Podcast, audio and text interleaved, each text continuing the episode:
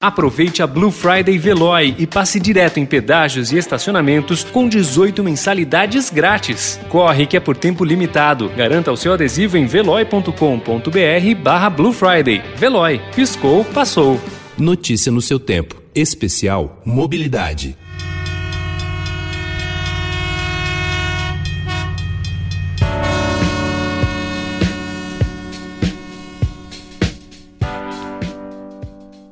Dos grandes entraves para o crescimento do Brasil é a infraestrutura. Na mobilidade, o escoamento das mercadorias ainda é muito desigual. A malha rodoviária concentra 75% do transporte de cargas do país, contra apenas 5,4% das ferrovias.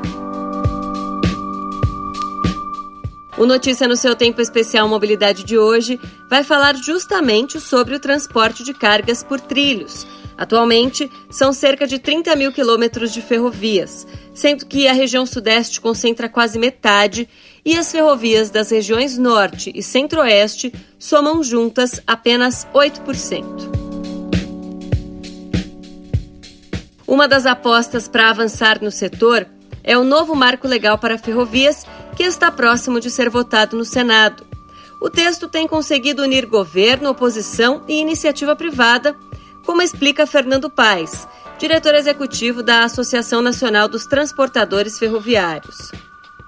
Bom, o que está sendo chamado hoje de novo marco regulatório do setor ferroviário, é, na verdade é um projeto, o projeto de lei 261 do Senado, de autoria do senador José Serra, que foi criado, foi proposto com o objetivo inicial de uh, instituir, de autorizar o governo a utilizar um outro instrumento de outorga, uma modalidade uh, mais leve, mais flexível, que é a modalidade da autorização em contraposição às concessões uh, que existem hoje. Eh, o objetivo da autorização seria permitir a construção e a exploração de ferrovias privadas no Brasil, ah, que teriam, portanto, uma carga regulatória muito menor do que a regulação que incide hoje sobre as atuais concessões. É, teriam ah, autorizações com prazo, inicialmente, inclusive, seriam, ah, o prazo seria perpétuo, você não teria a regra de devolução dos ativos para o governo federal, como acontece com as concessões, até porque a gente está falando aqui de, uma, de, de ativos privados. Depois disso, sob a relatoria do senador Jean Paul Prats, ah, que assumiu a, a, relatoria no Senado, na Comissão de Infraestrutura, eh, o projeto ele ganhou um pouco, ele ganhou corpo, né? Alguns assuntos foram incluídos, inclusive temas ligados às concessões. É, nesse ponto, o, o, senador, inclusive, foi bastante receptivo a algumas propostas do setor para que a gente consiga melhorar também o ambiente regulatório das atuais concessionárias é, e hoje o projeto, portanto, ele está mais abrangente, ele traz regras de autorização que foram aprimoradas ao longo desses debates e também traz regras a respeito das concessões. Uma das apostas do projeto discutido no Senado são as short lines. O assunto virou tema de um trabalho de pesquisa do estudante de administração da Fundação Getúlio Vargas, João Rodrigues. A observação gerou o livro Ferrovias, Mercado e Políticas Públicas, as short lines como solução para o transporte ferroviário no Brasil. João explica que o modelo é inspirado em uma iniciativa de outros dois países. A proposta das short lines no Brasil é inspirada na desregulamentação promovida nos Estados Unidos com o Staggers Act em 1980, seguida do Canadian Transportation Act no Canadá em 96. As reformas foram feitas para aliviar os encargos regulatórios às empresas no setor, facilitando a fixação de tarifas e venda de serviços e ramais deficitários, que vêm sendo reaproveitados por companhias menores que contam com maior flexibilidade regulatória, trabalhista e fiscal em comparação com as companhias classe 1, e conseguem operar de forma lucrativa as linhas em que as companhias grandes sofriam prejuízos. Atualmente, o mercado das short lines nos Estados Unidos produz uma receita de cerca de 4 bilhões e meio de dólares por ano, dos quais mais ou menos um quarto é investido em infraestrutura, contribuem com cerca de 86 milhões de dólares em impostos por ano, movimentam 25% do transporte de mercadorias e operam cerca de 30% da malha ferroviária. As shortlines se apresentam para muitos clientes o principal acesso ao sistema ferroviário, especialmente nas zonas rurais, onde também contribuem com a geração de empregos e renda. Para Fernando Paes, o grande benefício das shortlines é a flexibilização É, as short lines hoje em dia, na verdade, nada impede que você tenha é, uma exploração de um trecho eventualmente devolvido uh, pelas concessionárias ou, ou, mesmo de novos trechos uh, que sejam uh, eventualmente considerados short lines.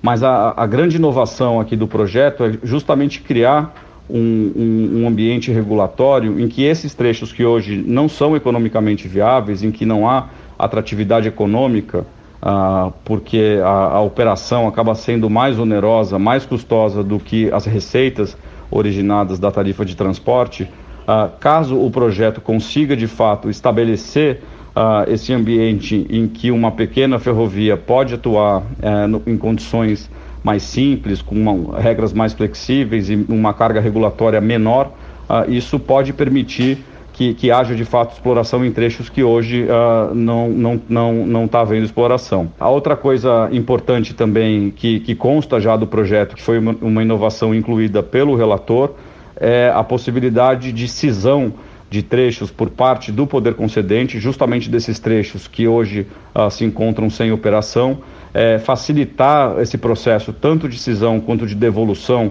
caso a iniciativa parta da própria concessionária, uh, e, como eu falei uh, antes, uh, permitir que esses trechos sejam aí sim autorizados e não mais concessionados, eh, sob regras muito mais leves e que permitam uma operação mais simples, mais barata e, e, e portanto, lucrativa.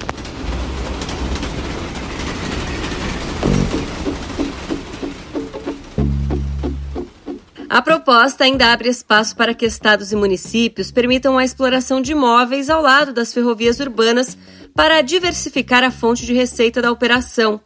A ideia é, por exemplo, que um hotel ou restaurante esteja ligado à ferrovia e, com isso, possa aumentar a receita da empresa em vez da tarifa do usuário. Para João, o marco pode abrir o mercado e atrair investimentos. A proposta é bem inovadora para um país onde tradicionalmente o sistema ferroviário tem sido orientado para atender um segmento bem estrito de clientes, especialmente a logística de commodities para exportação, e gerido antes por empresas estatais e atualmente por concessionárias em um regime bem restrito com a entrada de novos concorrentes. E onde a construção de novas linhas ainda é em grande parte uma responsabilidade do governo. Com as atuais limitações orçamentárias da União e a necessidade de investimentos em infraestrutura do país, a abertura do setor ferroviário, sem dúvidas, é essencial para atrair novos investimentos, incremento da concorrência e redução de custos logísticos no Brasil. O diretor executivo da ANTF, Fernando Paes, alerta que o marco, no entanto, pode causar desequilíbrio no setor. É, a aprovação do, do, projeto de lei, o impacto da aprovação do projeto de lei 261 depende diretamente uh, da inclusão ou não das regras de migração uh, associadas a regras de reequilíbrio econômico-financeiro nos casos em que uh, possa haver uma assimetria regulatória e uma concorrência ah, não, sem condições de igualdade entre uma ferrovia autorizada e uma concessionária. Caso o projeto seja aprovado sem isso, eh, nós entendemos que pode haver é, daqui para frente, então, o estabelecimento, é, esse risco iminente é, de uma concorrência que não vai se dar em bases, uh, em bases iguais e que, portanto, pode trazer prejuízos potenciais e prejuízos concretos, ao fim e ao cabo, para as concessionárias.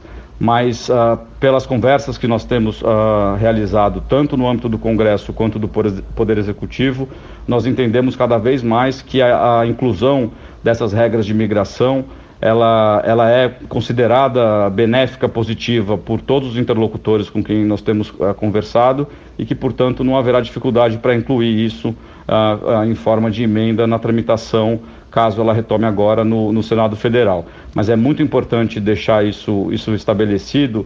O setor ele vê com bons olhos a criação do instrumento da, da autorização.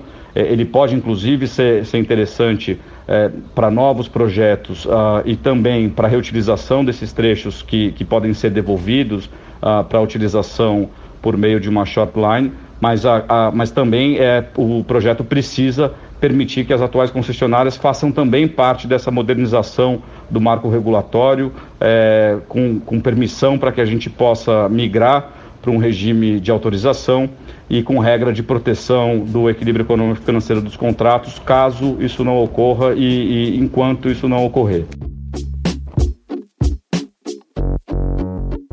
Este episódio do Notícia no seu Tempo Especial Mobilidade teve a apresentação e produção minhas, Adriana Simino, edição de Gustavo Toledo e finalização de Felipe Kozlovski. Muito obrigada pela sua companhia.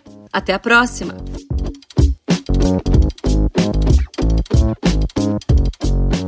Notícia no seu tempo. Especial Mobilidade. Aproveite a Blue Friday Veloy e passe direto em pedágios e estacionamentos com 18 mensalidades grátis. Corre que é por tempo limitado. Garanta o seu adesivo em veloy.com.br barra Blue Friday. Veloy. Piscou, passou.